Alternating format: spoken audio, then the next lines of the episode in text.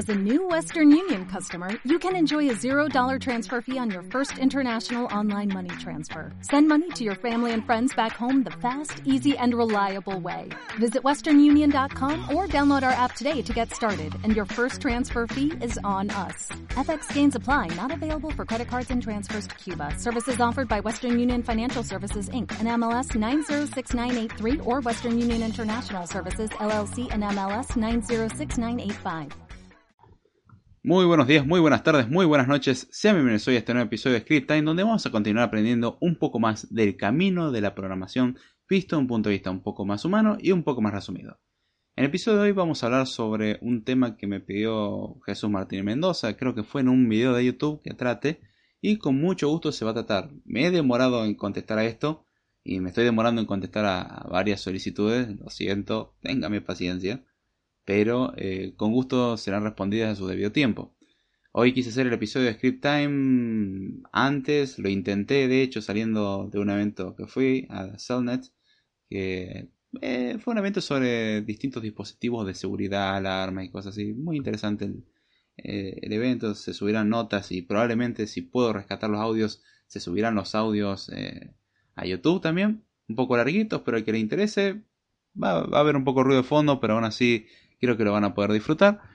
Y bueno, ya después de esta introducción explicando que lo intenté, pero fracasó, lo intenté como dos veces ya para cuando llegué a la parada del colectivo, me tomé el colectivo, bueno, ya era tarde. Así que ahora estoy fabricando o haciendo de nuevo este episodio. Y básicamente lo que me preguntaba Jesús era em, si existía alguna condición que hacía que una persona sea o no buena para la programación. Es decir, si existe gente que está hecha o no para ser programador o desarrollador.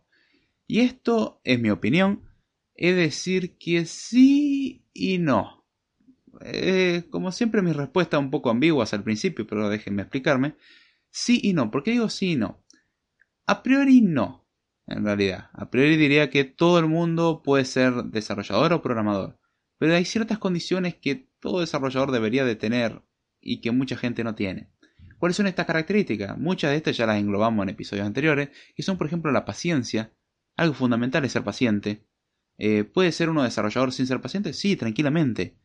Pero le va a costar mucho más. Eh, de hecho, la programación se va a topar con bastantes cosas a las cuales le van a generar cierto estrés o, o ciertas ganas de renegar o romper la computadora en muchos pedazos si tuviese la forma y el dinero para pagar una computadora nueva. Y hay gente que directamente no, ni siquiera considera eso y rompe la computadora y, después piensa en la consecuencia. Em, ¿Qué otra cosa se requiere? Se requiere ganas de estudiar, fundamental. Y uno diría, ay no, pero yo he visto que muchos hacen páginas web o desarrollan aplicaciones sin, sin haber estudiado nada. Sí, hay un problema con eso. Eh, alguien que no esté dispuesto a recurrir a la documentación cuando es necesario, alguien que no esté dispuesto a aprender más, alguien que no le interese aprender más, muy probablemente se va a quedar atrasado en cualquier momento.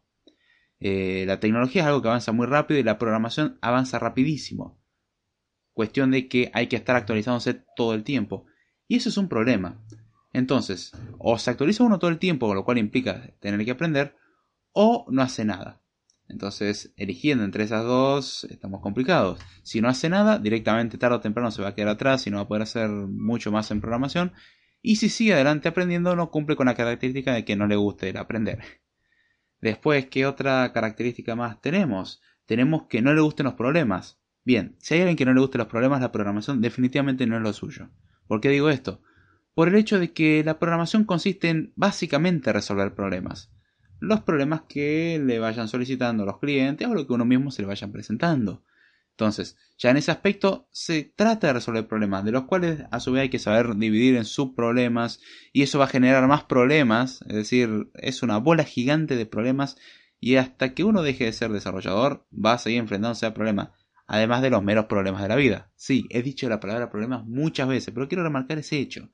La programación consiste en pensar para resolver problemas, pensar soluciones a problemas que pueden surgir y que una computadora puede eh, ayudar a resolver. Entonces ya tenemos una cuestión de la paciencia, tenemos que le tiene que gustar resolver problemas, que le tiene que gustar aprender, que, que sea curioso, es otra característica fundamental. Eh, se necesita que una persona sea curiosa, que diga bien, a ver, yo aprendí a utilizar esto, ¿Cómo lo puedo mejorar? Tener ese espíritu de decir, a ver, ¿cómo hago esto? El hacerse los cuestionamientos. Algo muy curioso es ver aplicaciones o ver código o, ver un programa y pensar, ¿y cómo, cómo lo haría yo? ¿Cómo lo implementaría? A pesar de que uno diga, yo no, no tengo ni idea nada de base de datos, no sé nada de esto, pero puedo aprenderlo. Eh, me ha pasado muchas veces de ver aplicaciones ya desarrolladas y decir, bien, esto lo podría hacer con una table view, acá con un collection view, acá lo podría hacer de esta forma, pero viendo cómo hace la animación, ya sé que no es este tipo de objeto probablemente, entonces ya me doy una idea por lo menos cómo lo estructuró la persona y cómo lo pensó. Puede que sea diferente, pero ese es el chiste, el tratar de imaginar cómo hacer algo. Y el ser curioso al punto de decir, una noche incluso, ser capaz de estar sentado de, ah, ¿cómo funciona esto? Buscarlo en Google, y después darse cuenta que hace más de dos horas que está buscando eso. Es una muy buena señal, no significa que tiene que pasar eso sí o sí, pero que uno se enganche con un libro de programación o que se enganche leyendo sobre un tema al respecto y que una cosa vaya llevando a la otra y que hayan pasado después varias horas, es una muy buena señal, significa que uno tiene un hábito muy sano que es la curiosidad aplicado a su justa medida. Son cosas que se requieren y que lamentablemente no, no ocurren con frecuencia últimamente. Eh, algo importante en esto, remarcar, es que no son cosas excluyentes. Si uno no tiene esto no significa que no puede ser programador.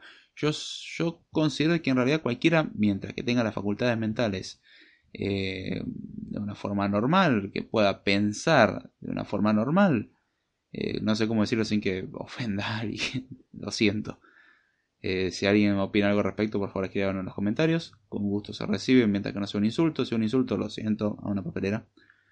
Eh, si uno puede pensar de forma normal, no va a tener ningún problema. Ahora bien, la programación requiere otra forma de pensar, lo cual se adquiere con el tiempo. Yo mismo la he adquirido con el paso de los años de a poco y aún así la sigo adquiriendo. Es algo que nunca se para de aprender. Estas características las remarco como fundamentales. Alguien que no tenga estas características se la va a ver muy difícil, al punto que lo más probable es que se desilusione. Y esa es la razón por la cual no creo que tenga éxito. Algo muy importante también es ilusionarse, que le guste a uno el hacerlo por obligación y conozco a varios eh, compañeros de universidad o amigos de compañeros de universidad que caen en ese error de yo quiero hacer esto por, por esta razón, pero no les gusta. Y lo primero que ven es que todo es una basura, de que no, no es algo agradable, que es complicado, de que no sirve para nada. Y ese es el error. Eso es lo que hace la experiencia horrible. Y eso no solamente se remite a la programación, sino que se remite a cualquier carrera. Si no te gusta la carrera, muy probablemente, aunque te recibas vas a ser un mal profesional. Por el mero hecho de que no te gusta, no te interesa. En la programación lo remarco porque es el campo donde yo trabajo o me interesa eh, más o me enfoco más. Sinceramente es importante que a uno le guste. Entonces, son cosas que te incentivan y que te empujan a hacer. Ahora, la desilusión es algo que te incentiva a dejar de hacer. Y he visto muchos que comenzaron la carrera y la dejan enseguida porque no, yo quiero hacer, yo, yo quiero algo más fácil. Y la programación no es fácil. O sí, ya te digo, si te gusta, ya te digo, ya estoy tuteando. si a uno le gusta la, la programación, no va a tener problema en aprenderlo, aunque sea difícil. Ahí es donde está el chiste. Aunque sea difícil, uno le va a encontrar la forma de aprenderlo. No es que sea fácil, pero se le hace a uno fácil porque le gusta. Si es, si es algo que no le gusta, se le va a hacer mucho más difícil de lo que realmente lo es. Entonces, no considero de que en sí exista algún requisito como, bueno, si no tenés esto no vas a ser un programador, ya, estás condenado por el resto de la eternidad a no serlo, pero sí considero de que puede establecer ciertas tendencias, a lo cual se recomienda ser paciente, se recomienda ser alguien curioso, por lo menos en el aspecto de la programación, alguien que es autodidacta fundamental, alguien que esté dispuesto a, cambiar su manera de pensar porque se requiere otra forma de pensar, y ahí es donde está la gracia. Así que bien, espero haber aclarado la pregunta, sé que es un poco ambigua la respuesta, pero esa es mi opinión, es un sí y un no, es como hay tendencias, no es algo fijo, pero la tendencia suele ser bastante fuerte.